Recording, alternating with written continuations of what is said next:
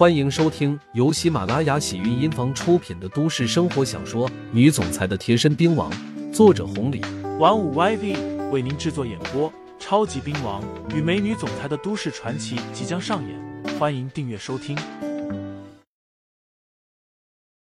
第二十八章，我们还会见面吗？上。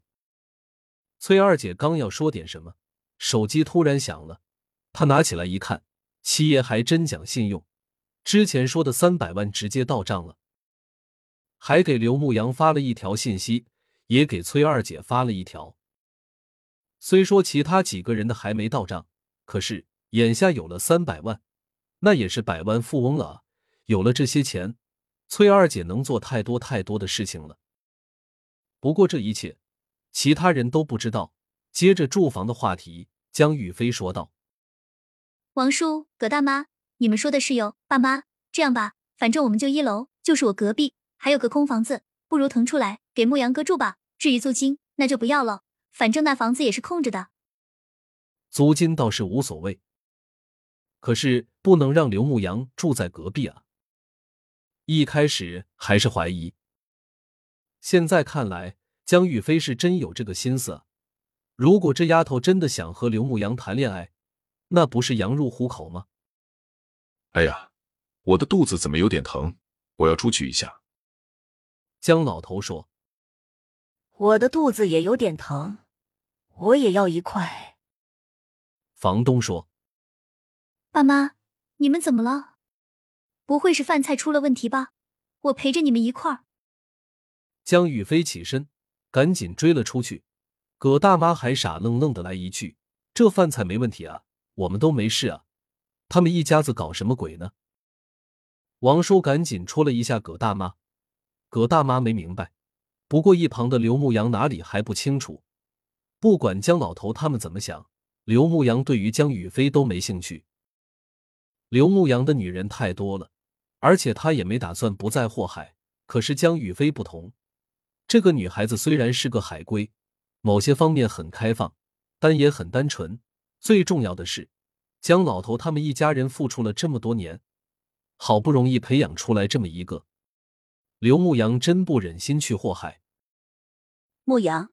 七爷的钱已经到账了。崔二姐靠近了一些，兴奋的说道：“嗯，对方给我也发了消息。”刘牧阳微微点头：“那好，我出去一下。”好。崔二姐要出去做什么？刘牧阳不用想也知道。果不其然，崔二姐一直来到了前台，拿出那张银行卡，悄悄的把账给结了。再一次回包间的时候。听到了楼道口江老头和房东的训斥声。至于江宇飞，真的很懂事，低着头，一句话都没说。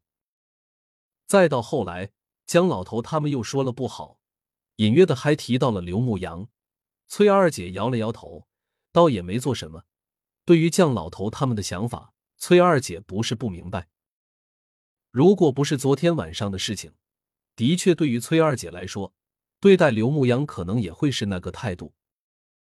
毕竟七年后的刘牧阳和七年前差不多，任何时候都不是那种自带光芒的强者。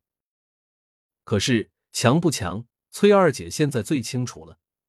这样的刘牧阳又哪里会局限在滨江市？哪里会看上江雨飞？